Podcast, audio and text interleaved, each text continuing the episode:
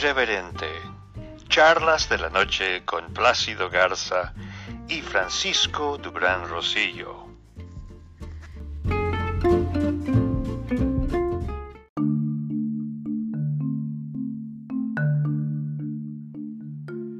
Básicamente, el presidente Donald Trump arrancó su campaña anoche ante una audiencia que aparentemente guardaba la sana distancia, pero que por la emoción de reencontrarse con el presidente de los Estados Unidos y candidato a la reelección, pues no se respetó ni la sana distancia, a todos se les dio a la entrada un cubrebocas y limpiador de manos, hand sanitizer, y a todos se les checó la temperatura.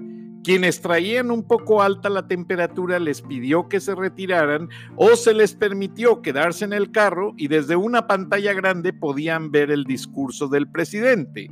La gente estaba emocionada y esto obliga a que el retorno de las campañas políticas después del aislamiento haga que todos los candidatos salgan a la calle a buscar el voto y Joe Biden está obligado a dejar el sótano de su casa y dejar las teleconferencias por computadora para ir al encuentro con los votantes. Buenas noches, Plácido Garza, socio editorial de Irreverente, charlas de la noche que hoy nos tiene un programa especial de media hora.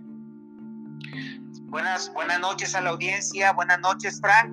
Eh, pues sí, eh, estoy en este momento eh, muy entusiasmado porque logramos una entrevista exclusiva con nada menos que Mónica Schwarzer. Ella es directora de estudios judaicos del nuevo Colegio Israelita de Monterrey. Ella tiene una maestría en holocausto, otra maestría en historia del pueblo de Israel y una tercera en estudios bíblicos. Se trata de una personalidad muy acreditada. Mónica Schwarzer es, yo creo que es de las voces más acreditadas para hablar en México y en muchas partes del mundo de lo que es intolerancia social eh, y el respeto a la diversidad en el caso de los pueblos. Entonces, esa sería la, la razón por la cual le vamos a dedicar, mi querido Frank, el programa el día de hoy. Y a ti te toca mencionar qué es lo que vamos a manejar el día de mañana, mi querido Frank. Efectivamente, Plácido, la contribución de la reconocida editorialista Beatriz Pajés se presentará como única excepción mañana lunes debido a que tú tienes esta entrevista exclusiva, Plácido.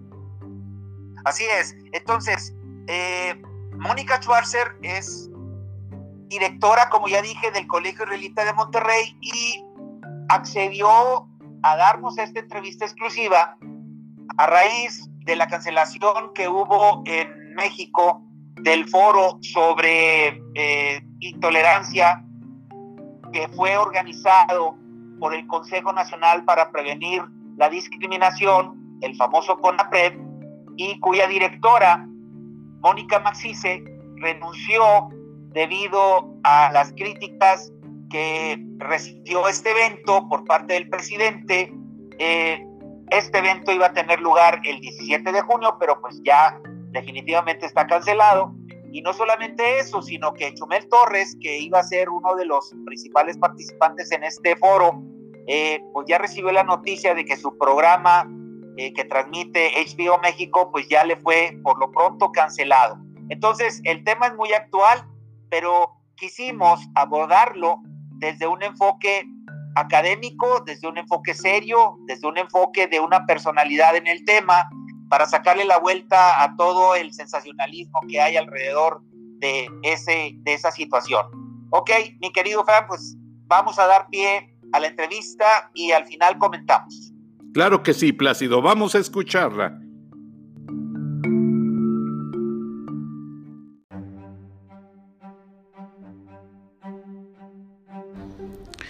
Cuatro, tres, dos. esta es una entrevista con Mónica Schwarzer. Eh, Mónica, ¿nos permites grabar esta entrevista contigo? Sí, sin problema. Gracias. Muy bien. Buenas noches, Mónica. Hola, buenas noches. Bueno, pues eh, estamos muy honrados de tenerte en un episodio más de nuestro programa irreverente Charlas de la Noche, que un servidor produce con nuestro socio editorial en Atlanta, Frank Durán Rosillo.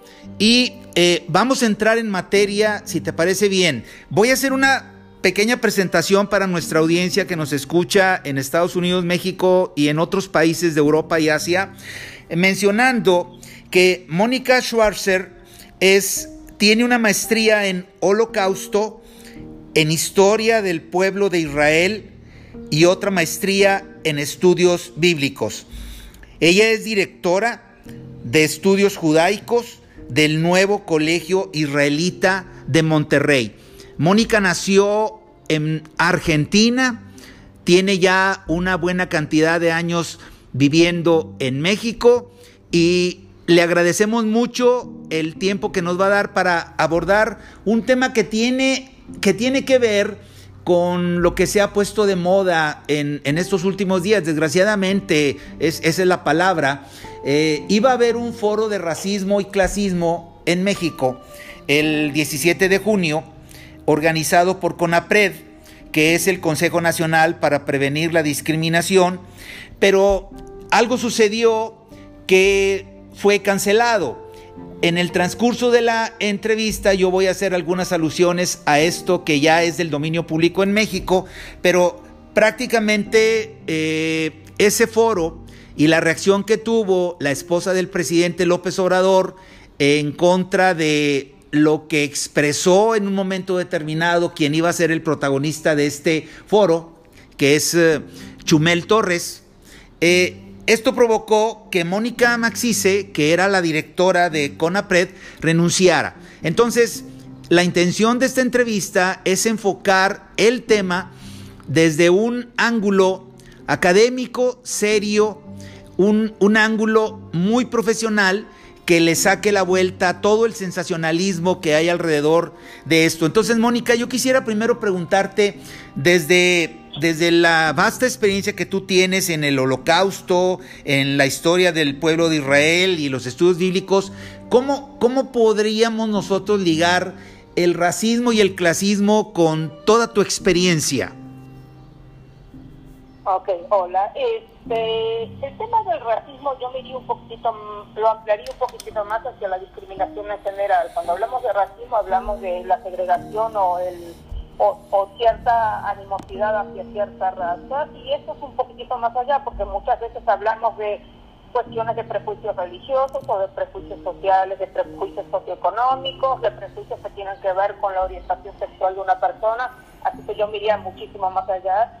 Y la realidad es que, digo, yo soy este, hija de un papá que salió de Europa chiquito, pero que perdió parte de la familia, y una mamá que nació en Argentina y que perdió parte de la familia. Crecí con eso y crecí sabiendo que muchas veces me iban a separar o me iban a discriminar por mi pertenencia al judaísmo. Digo, nací con esto y crecí con esto.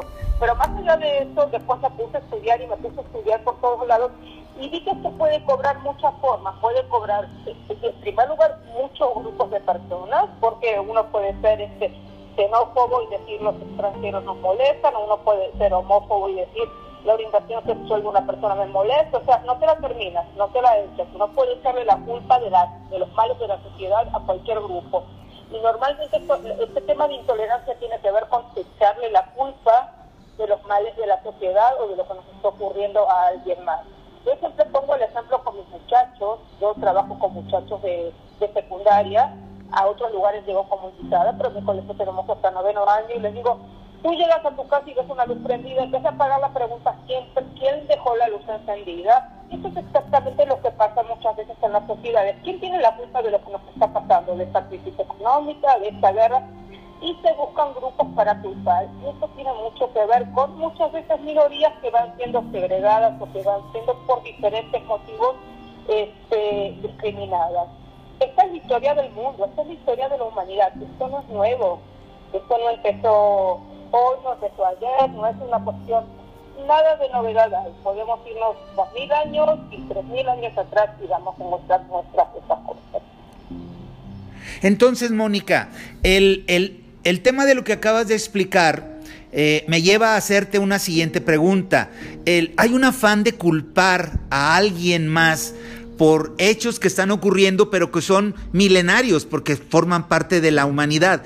¿A quién se le está echando la culpa en estos momentos si ubicamos el tema en México, si ubicamos el tema específico de racismo, de clasismo, de intolerancia? ¿A quién se le está echando la culpa de todo esto? Porque ya salieron dos damnificados, Chumel Torres y Claudia Maxi, Mónica Maxice, que era la directora del CONAPRED.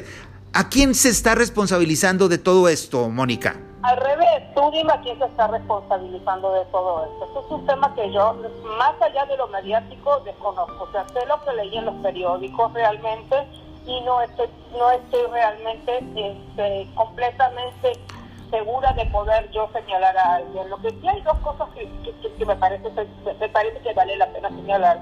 Una es que todos los foros son buenos de discusión cuando se hacen con los elementos necesarios. Y la segunda tiene que ver con este lo que tiene con lo que se llama apología del delito, a quién le abres el micrófono, que esto no tiene nada que ver con lo que pasó aquí, sino que tiene que ver con lo que yo pienso en lo personal y con mi experiencia de vida. A veces uno dice, el micrófono hay que abrírselo a todo el mundo, más o menos, si la persona va a hablar bien y va a hablar con respeto, hay que abrírselo a todo el mundo. Y eh, cualquier foro de encuentro es bueno, cualquier foro de encuentro es bueno. La gente que me conoce ya hace años, cuando se, se, llevan a cabo aquí encuentros interreligiosos, en foros universitarios me invitan como representante del judaísmo, e igual que aquí siempre digo, no hablo en nombre de ninguna comunidad ni de ninguna escuela comunitaria, sino para el nombre mío propio y con mucho gusto me siento a debatir y a disertar porque creo que nada más salen cosas buenas de los foros de encuentro. Creo que cuando un foro se ubica a la gente correcta y la gente no tiene un micrófono abierto nada más para denostar a los demás, entonces la realidad es que los foros de encuentro son buenísimos y hay que propiciarlos. Esto es lo que yo te puedo decir. Muy bien, Mónica. Eh, hablas tú de tolerancia. Eh, ¿Se podría hablar de una intolerancia en el momento de que un foro que puede aportar eh, luz a la asamblea, por así decirlo, es cancelado? Bueno, antes de, digo, primero que nada quiero cambiar la palabra tolerancia por la palabra respeto al prójimo, si me permite. Claro. Tolerancia es te tolero, te soporto, te aguanto en argentino. Y respeto al prójimo es, aunque no piense como tú, no comparta las la, creencias, crea que estás equivocado, respeto tu modo de vida, siempre que no me aceptes y respeto tus decisiones. Entonces voy a cambiar tolerancia por respeto. Yo ahora, ahora voy a, a tu punto. Yo trabajo mucho con el tema holocausto, porque es un tema que creo que trata realmente todos los matices, desde el blanco hasta el negro de la intolerancia. Creo que todo lo que podía no tolerarse del próximo se dio en la Alemania nazi fue lamentable. Y se usa como ejemplo para todas las demás intolerancias del mundo, porque fue realmente tan amplio que no dejó nada, o sea, no hay ningún punto que no se haya tocado en, esa época. Entonces, el tema del respeto al próximo y compatibilizo con el próximo, yo creo que sí es importante. Hace muchos, muchos años, digo, hay gente que cree que el texto bíblico es una metáfora, hay gente que creemos que lo que dice la Biblia existió, digo, es mi punto de vista personal. Este, eh, viene eh, Caín mató a su hermano Abel por accidente, porque pusieron cosas de hermanos, plan lo maté y viene Dios y le dice, ¿dónde está tu hermano? Dios sabía, digo, para el que creemos, dice, Dios es omnipresente y sabe lo que pasó. Y le pregunta, ¿qué? ¿Acaso soy el guardián de mi hermano? ¿Qué quiere decir esto? Todos tenemos responsabilidad por el prójimo y si no vamos a ayudarlo, por lo menos no vamos a dañarlo. En este punto de vista, que el respeto al prójimo es imprescindible, aunque no me identifique con él, aunque no luche por su causa. Entonces, ahora sí me voy a conectar con tu pregunta. Cualquier foro que me ayude a mantener un diálogo abierto con el prójimo es un foro que vale la pena avanzar en él. Muy bien. Ok, Mónica. Ahora, eh, estás hablando de que podemos en un momento determinado hablar de respeto al, al prójimo eh, y eh, elevar ese, ese contexto relacionado con el término de tolerancia. Un gobierno que respeta la opinión de quienes uh, disienten de sus ideas y sus ideologías, eh, en un momento determinado es tolerante, en un momento determinado respeta propiamente al prójimo. Pero ¿qué pensar de un gobierno que en un momento determinado eh, ve adversarios a aquellos que disienten de su ideología o de sus ideas? ¿Tú qué opinas acerca de esto al hablar de mandatarios? Ok, bueno, yo te voy a contar ahora, vuelvo, siempre vuelvo a mis temas, a los temas en los que yo me siento fuerte. Okay. No es que en la actualidad no me sienta fuerte, pero tengo esos temas en los que siento fortaleza. En 1933, el 10 de mayo, Día de las Madres aquí, se hizo en Berlín y en otras localidades de Alemania una quema pública de libros. El objetivo de la quema de libros no era quemar libros, sino que era censurar ideologías. Era decir, todo aquello con lo que no estoy de acuerdo no es correcto. Yo nací en Argentina, como bien dijiste al principio, y me tocó que era muy chiquita una dictadura militar. Argentina tiene una trayectoria y una larga historia de dictaduras militares. A mí me tocó el golpe de Estado de 1976. Sí, yo era una niña, pero sí de cerca, ya no estoy hablando de mi familia en Europa, sino que de cerca me tocó vivir el tema de la intolerancia. Entonces, hay dos factores. Por un lado, una cosa diferente es que yo decido que un mandatario o un régimen político no me gusta y voy de disparo. Eso no está correcto. Si a mí una persona, si a mí un político o un partido no me gusta, lo demuestro en las próximas elecciones en la urna.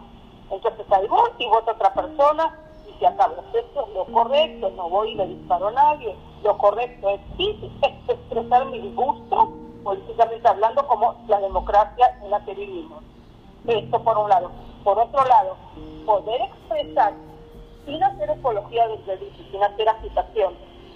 Lo que tú crees, yo no creo en eso, yo creo que es imprescindible para mantenernos dentro de los valores democráticos. Ya sabemos qué pasa cuando las democracias se pierden. No hay peor que perder el estado de democracia. Muy bien, Mónica, eh, ¿cuál es la diferencia entre judaísmo y sionismo? Ok, estás hablando de dos cosas completamente diferentes. Ser judío es pertenencia al pueblo judío. El judaísmo es más allá que la pertenencia a un país. El judaísmo tiene que ver con, uno puede ser judío e identificarse como judío. Si tú ves las definiciones, son este, diversas. Mucha gente relaciona el judaísmo con una religión, pero pues resulta que mucha gente que no es religiosa y no hace prácticas religiosas se va a decir yo soy judío. Igual que mucha gente se va a decir soy católico y tú le dices ¿vas a misa? No. ¿Comulgas? No. ¿Te confiesas? No. Pero si soy católico, pues yo estoy de acuerdo. Cada, hay, mil formas de ser judío. Yo puedo decir, soy judío porque pertenezco al pueblo de Israel, desciendo de aquella gente que en alguna vez fueron el pueblo antiguo de Israel y mercenarios, desciendo de esta gente y soy judío. Profeso la religión judía y creo en sus preceptos y cumplo sus preceptos. Soy judío porque me identifico con el Estado de Israel, con la tierra de Israel, como un contrato que Dios firmó con Abraham hace cuatro mil años. Y este, creo que ese es mi lugar. Soy judío porque me identifico con el idioma hebreo, porque me identifico con los retos, porque creo que el texto bíblico es... y no me la acabo. Entonces, vamos a encontrar judíos religiosos, judíos laicos, judíos que respetan las eh, leyes bíblicas, judíos que no, todos se van a identificar como judíos y creo que todos son judíos, realmente se identifican como tales. Eh, la trayectoria del pueblo judío tiene siendo un pueblo que ha pasado las mil y una, pero ha pasado las mil y un periodos de la historia de diferentes maneras. En algún momento los judíos son expulsados de Israel. En la época de los romanos, esto no se llamaba Israel, se llamaba Yehudá, heredado del antiguo reino de Yehudá. Y los romanos en algún momento, en el año 70 de la era común, destruyen el gran templo, expulsan a los judíos de Israel, queda un remanente ahí por el norte y salen para todos lados. y le cambian el nombre a Jerusalén por Aelia Capitolina, ¿sí? por el emperador Aelio, y le cambian el nombre al país por Palestina, que tiene la raíz de Filisteo, en letras hebreas es la misma raíz, para poder deslindar toda conexión entre el judaísmo e Israel. Allá por el así fue que los judíos fueron desperdigados por el mundo y hay, o sea, inclusive hay testimonio por lápidas, por ejemplo en Italia del siglo I de la era común, de una lápida judía en Italia. Entonces fueron arrojados a todos lados a donde pudieron ir. Allá por el año 1800 y algo, surgen los movimientos nacionalistas en todo el mundo, no en el judaísmo, en todo el mundo. Y, empiezan a crearse las naciones, los colores patrios, las banderas, se recuperan las tradiciones a, raíz del romanticismo, a raíz del iluminismo, a raíz de la Revolución Francesa. Esto es historia, general, no es historia judía particularmente. Y entonces, a raíz del caso Dreyfus, por ejemplo, en Francia, podemos ver cómo se culpa de vuelta a un oficial judío de traición sin tener pruebas, de hecho teniendo pruebas contrarias, por el hecho de ser judío. Y en ese momento surge la idea de que los judíos necesitan recuperar un lugar propio. Entonces, ¿a qué llamamos sionismo? Llamamos sionismo al derecho de los judíos a regresar a esa tierra de la que fueron expulsados. Y esa tierra, tú dices, ¿y por qué les pertenece? Porque hay una conexión, o sea, si uno pasea, por ejemplo, por Jerusalén, yo soy fanática de Jerusalén, yo estudié en la Universidad de Jerusalén y podría ir tantas veces como pudiera porque de veras adoro, uno pasea y ve la historia y no te estás imaginando que alguien vivió y hace 3.000 o hace 2.000 años. Tú estás viendo, porque estás viendo eso. Hay una conexión y para el que bíblicamente creemos hay un contrato de Dios Abraham, el patriarca, se le dice, esta tierra es tuya para ti y tus descendientes a perpetuidad.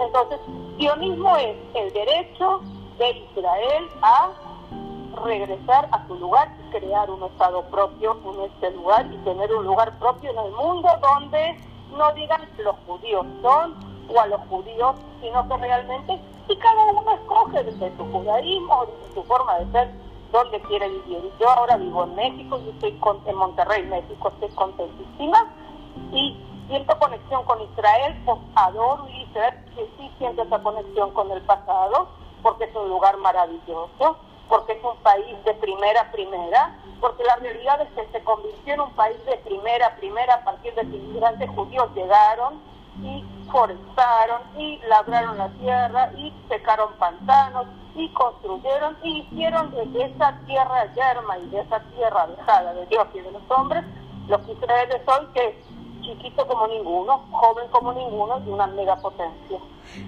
¿Qué tan, qué tan, ya para terminar, eh, estimada Mónica, qué tan, qué tan estás de, tú de acuerdo con la idea de algunos en el sentido de que el sionismo es un gran fascismo por una aberrante actitud abusiva contra la población indefensa de la Palestina ocupada? Ok, la población de la Palestina ocupada no está indefensa, de hecho, Israel, yo no sé si tú sabes, es la única democracia que hay en el Medio Oriente. Yo ya expresé anteriormente que para mí la democracia es oro, porque conozco lo que es la falta de democracia. Me tocó como argentina vivirlo en persona y lo importante que es. En todo Medio Oriente hay una sola democracia que es Israel. ¿Qué tan democrático es Israel? Israel desde el día uno tiene un parlamento que se llama Knesset, que viene de la palabra hebrea reunión, tiene 120 este, diputados, 120 representantes y el gobierno, los gobiernos se forman por, coalición, por mayoría. ¿Quién puede ser diputado o candidato? Aquel que junta la cantidad de firmas para ser candidato. Bueno, pues te vas a sorprender de saber que en el, la Knesset, en el Parlamento de Israel, hay diputados árabes que piden la destrucción del Estado de Israel. Israel acepta que sean diputados porque le votó la suficiente cantidad de gente. Entonces la realidad es que si hay una democracia que es excesivamente democrática, es Israel. En el año, me voy súper atrás, en el año 1947, la ONU, la ONU se creó a raíz de la Segunda Guerra Mundial y la ONU en el año 1947 ofrece a los judíos un plan y les dice, reconocemos que tienen este, una conexión con Israel, les vamos a ofrecer que como aquí también hay árabes, vamos a agarrar este país, lo vamos a partir en dos, este va, muestran un mapa, este pedazo va a quedar para los judíos, este para los árabes, Israel va a ser un lugar internacional. ¿Qué dijeron los judíos cuando les ofrecieron esto? Estamos de acuerdo, nos encanta. ¿Qué dijeron los árabes? Dijeron, no, esto no es lo que queremos, nosotros queremos todo. El mandato británico terminaba el 15 de mayo de 1948, era Shabbat. Un día antes Israel declaró su independencia, un día después todos los cinco países árabes le declararon la guerra a Israel. Israel sobrevivió a esta guerra. La realidad es que los territorios que le había ofrecido este, la ONU a los palestinos quedaron en manos diversas. Más adelante, a raíz de negociaciones, Israel le dio la parte de Judea y Samar a la autoridad palestina y lo que conocemos como la Franja de Gaza, también el tratado que pasó hace muchísimos años. Y la realidad es que no estoy segura si en otros lugares contarían con las mismas condiciones, pero la realidad es que eh, si tú me preguntas a mí, Belén, que es un lugar sagrado para los eh, cristianos, la gente quiere ir a visitar Belén. Puede ir cuando va a Israel a visitar Belén. Si sale con pasaporte, porque Belén no está en Israel, está en territorio de la autoridad palestina. ¿Es muy seguro Belén? Pues no sabemos, porque los que cuidan en Belén no son el ejército ni la policía judía, porque la realidad es que no intervienen en esas situaciones. Gaza no es Israel y Judea y Samaria no son Israel. Entonces, esos territorios, este, lo que es Cisjordania y lo que es Gaza, no son Israel. Y este, las autoridades que ahí cuidan, que gobiernan, no son las israelíes. Si tú me preguntas, yo realmente creo que eh, Israel por sus ciudadanos árabes que viven en Israel y que son pacíficos con Israel tiene respeto. Sabemos que, por ejemplo, los beduinos son un grupo árabe, los drusos son un grupo árabe. árabes. Muchos drusos sirven en el ejército de Israel porque así lo quieren. Y la realidad es que Israel tiene cosas buenas y malas, igual que México, igual que Argentina, pero si es una democracia o sea, como yo creo que de veras no se vio en el mundo una democracia como esa. Yo no sé si tenía un diputado que dice, en cuanto te golpees te cortó la cabeza, Israel lo siento. Bueno, eh, derivamos en historia y fue muy interesante. Y fíjate, bueno, eh, acá tenemos un presidente que desgraciadamente obliga a la gente a decir o están conmigo o están en contra de mí. Y es por lo que estoy dándome cuenta, es algo muy diferente a ese nivel universal de democracia que existe en Israel, en donde hay diversidad, respeto a creencias e ideologías. Mónica, eh, muchísimas gracias por tu participación. Estoy seguro que... Un último mensaje, si me das Con mucho gusto con mis muchachos de noveno cerramos la semana pasada en Zoom nuestro proyecto anual con noveno de holocausto. Es un proyecto muy grande que hacemos siempre. Bueno, en los últimos años, de hecho, la universidad nos ha prestado su biblioteca Rancel Frías, que es maravillosa para hacerlo. Sí. Este, este año todo fue por Zoom, todo fue diferente. Y lo que le dicen a los muchachos es que vea, el nivel más elevado de moral es el nivel que gana. O sea, uno se va a ciertos países y encuentra que la moral y la ética de las personas es más elevada. Esta es la gente que hace la diferencia. Y otra vez, un segundo, me voy a regresar al holocausto. Ayer estaba revisando una película, la película que se llama Diario de los Escritores de la Libertad, y cuenta acerca de pandillas y minorías en Estados Unidos, este, en California, nada que ver con nuestro tema. Y este, entonces, en, una, en un eh, salón de muchachos realmente pertenecientes a pandillas y de los más este, discriminados y de los más marginales, esta, esta maestra, que es un caso real, trae el tema del holocausto para poder que, para que los muchachos se identifiquen con el tema de la marginalidad de la diferencia. Y terminan estos muchachos que realmente pasó trayendo a mí que como todos saben fue una de las rescatistas digamos de las personas que cuidó a Ana Frank y a su familia eh, durante el, holocausto. Esta es, esto es lo que hace la diferencia. Yo ayer escuchado el testimonio de la señora por mil veces y dice, yo no hice algo excepcional, hice justamente lo que había que hacer. Entonces, ¿qué nos distingue a unas personas de otras y a unos pueblos de otros? El nivel de ética y de moral que tenemos. Entonces uno dice, ah, en Finlandia el colegio es buenísimo. Bueno, Yo no sé si el niño se copia en el examen estando en la casa, probablemente no se copie porque el tema de la moral y de la ética es muy elevada. Y esto es lo que tenemos que sembrar en, el hecho de una ética elevada, el hecho de una moral elevada, el hecho de no aceptar sobornos, el hecho de que aunque no nos vaya tan bien, esta es nuestra realidad y de hacer lo correcto. Nosotros somos como nuestros actos. Entonces, es fácil hacer lo que hace la mayoría, difícil es hacer y pararse, es pararse y hacer lo que uno sabe que es correcto. Y eso es lo que cada uno de nosotros tenemos que hacer. Y el día que no nos gusta un político, simplemente no, no, no lo volvemos a votar. Y eso es lo que tenemos que hacer. Si algo no nos parece, pues no lo votamos. Si algo, igual que si una ropa no te queda, no la escoges.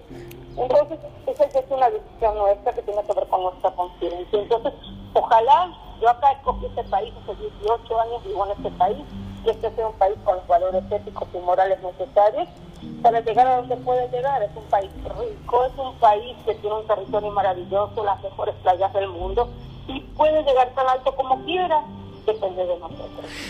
No resisto la tentación, Mónica, de hacerte una última pregunta.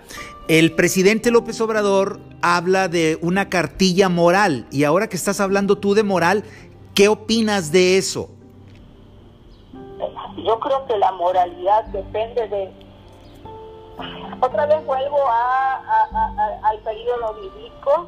Hace muchos, muchos años, en la época de los romanos justamente había dos sabios. Uno se llamaba Hillel y uno se llamaba que pertenecían a los fariseos, fariseos, ¿a qué llamamos fariseos? No, no, lo relacionan con los bíblicos, tiene que ver con el que acepta la ley escrita de la Biblia y la ley oral que se fue transmitiendo de generación en generación. Existen estos dos señores, Shammai muy estricto y él mucho más permisivo, los dos están en la misma corriente de Cosmor. Llega un señor a molestar a Shammai y le dice, quiero que me enseñes toda la Biblia mientras estoy parado en lo que duro parado en un solo pie y Shammai pues lo manda por un tubo porque era un señor estricto de poco, de poco humor. Este señor con y le dice, quiero que me enseñes todo lo que la Biblia dice mientras estoy parado en un solo pie. Y Gilel le dice, no le hagas al prójimo lo que no te gustaría que te guste. Ese es el principio de la justicia y ahora realmente si te interesa, ve y Entonces yo creo que este es el principio de la moral no hacerle al prójimo aquello que consideras que no es bueno para ti. Esa es toda la moral. Y que un gobierno o, o que un presidente aluda a la moral, ¿cómo te suena? Si te está pidiendo realmente que no le hagas al prójimo lo que te gustaría que te hagan, me suena genial está pidiendo otra cosa, entonces no me suena tan bien. Yo creo que realmente cuando representas a un pueblo ya no hablas por ti, hablas por todo. Cuando yo estoy en el colegio, no me visto con faldas cortas, bueno, nunca me visto con faldas cortas, ni hablo con palabras altisonantes porque represento la educación. Entonces ahí los muchachos van a ver que yo soy más formalista y otras cosas porque no me represento a mí, represento un montón de cosas. Entonces la realidad es que si vas a decir respetas al próximo como te respetas a ti, ese presidente está en lo correcto. Si dice otra cosa, pues tiene que revisar el discurso. Eso es todo. O sea, predicar con el ejemplo. Si aludes a... 100%, 100%. Siempre cuento un ejemplo. Digo, nuestro colegio, el Colegio de Monterrey, realmente es un colegio está abierto al público general. La minoría de nuestros alumnos son judíos, la mayoría no son judíos. Digo, no es que es un colegio cerrado, sino que es un colegio que esta es la tendencia y esta es la ideología del colegio. Una vez tenía en mi vaso de agua, en vez de agua tenía té frío. Estoy tomando mi té frío y me ve un niño y me dice, Mora, esa cerveza, digo, la realidad es que me desportillé de la risa y le digo, ¿se te hago del tipo de cerveza? Me dice, no, la realidad es que no. Le digo, ¿este es frío? ¿Quieres? No, le digo, ¿y tú crees que si yo tomara cerveza la vendría a tomar aquí al salón donde tú me estás viendo? Pues no, de esto se trata. O sea, la gente no hace lo que tú dices, sino que hace lo que te hace.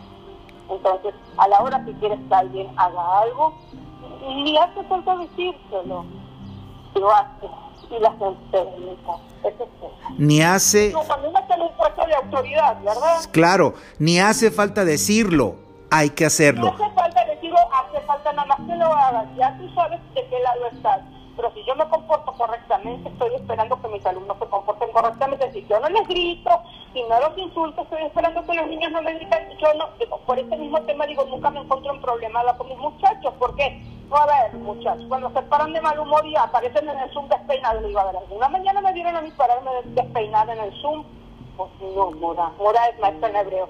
Ok, entonces pues te quiero ver peinado y si tú estés en tu casa, te quiero ver peinado y saber que traes pantalones puestos es todo lo que quiero. Tú te imaginas que yo traigo pantalones, ¿verdad? Pues O sea, no aprende de mi ejemplo. Digo, en este momento ni tengo que decirlo. Es como los padres, o sea, cuando uno está en un lugar de autoridad, en un escalón, digamos, donde todos se están viendo, tienes que predicar con el ejemplo. No hay de otra. Hay mil refranes antiguos de todas las religiones y de todas las naciones que te dicen que prediques con el ejemplo. Que tu palabra no vale, que vale lo que tú haces pues esto vale para todos. Muy bien, Mónica, muchísimas gracias. Estoy seguro que dejamos tema para otras ocasiones y espero que aceptes una siguiente invitación. Siempre, siempre, siempre. Yo siempre que hable, que el micrófono sirva para comunicar de la manera correcta, que sirva para romper prejuicios, que sirva para entender este realidades, que sirva para ver cómo lo único que tenemos que hacer es lo correcto. No necesitamos, o sea, no ocupamos las grandes cosas esas cosas que parecen grandiosas son las cosas cotidianas. Necesitamos estar en el lugar correcto. Gracias, Mónica, eh, y muchas gracias a la audiencia. Buenas noches. Buenas noches, gracias.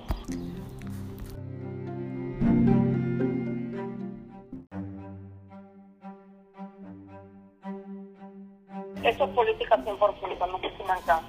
Ah. adelante, adelante. Mónica, Tú como argentina que tienes 18 años viviendo en México, ¿qué opinas del gobierno de López Obrador? Ok, yo te voy a decir lo que yo opino en general de cualquier gobierno, que yo creo que el gobierno está tratando de hacer lo mejor para un país. Definitivamente López Obrador ganó en las urnas, definitivamente hay que respetar al que gane en las urnas. Yo creo que de veras ahora hay que dejar este discurso de lado y eh, y realmente enfocarse en lo que está bien para la ciudadanía, que es a la que, a, la que nos debemos, igual que yo me debo a mis alumnos, el presidente le debe a sus ciudadanos, electores o no electores, porque ahora son todos sus ciudadanos, lo hayan escogido o no.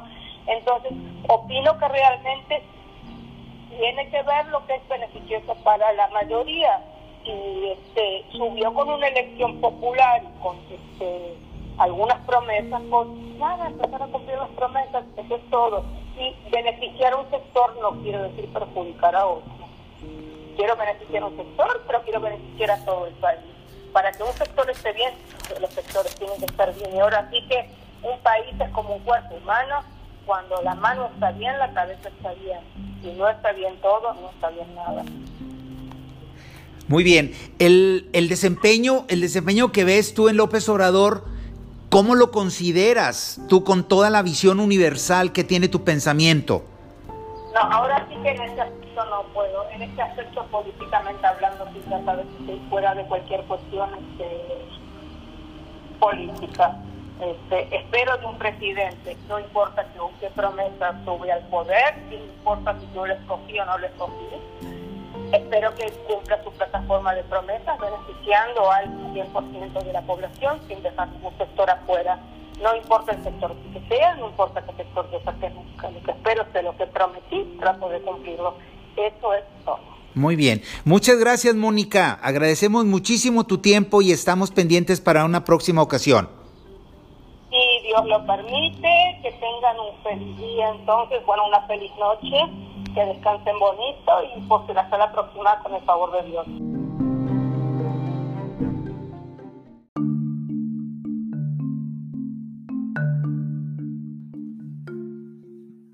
Tenías razón, Plácido. Te arranca las lágrimas del alma. Sí, así es. Eh, yo creo que no hay una mayor evidencia en el mundo de la intolerancia racial y social que el holocausto Mónica es especialista en el tema. Imagínate tú una maestría en holocausto. Difícilmente vamos a encontrar una voz más acreditada que la de ella. Entonces, pues esa fue la, participación que teníamos preparada para nuestra audiencia el día de hoy.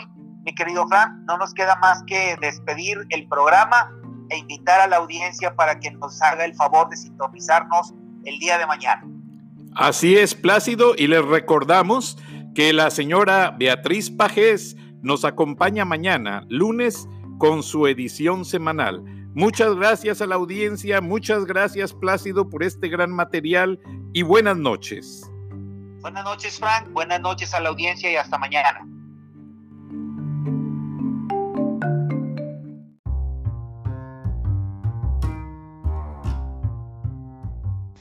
Escuchaste el análisis de la noticia, transparente como el agua, en Irreverente, Charlas de la Noche, con Plácido Garza y Francisco Durán Rosillo.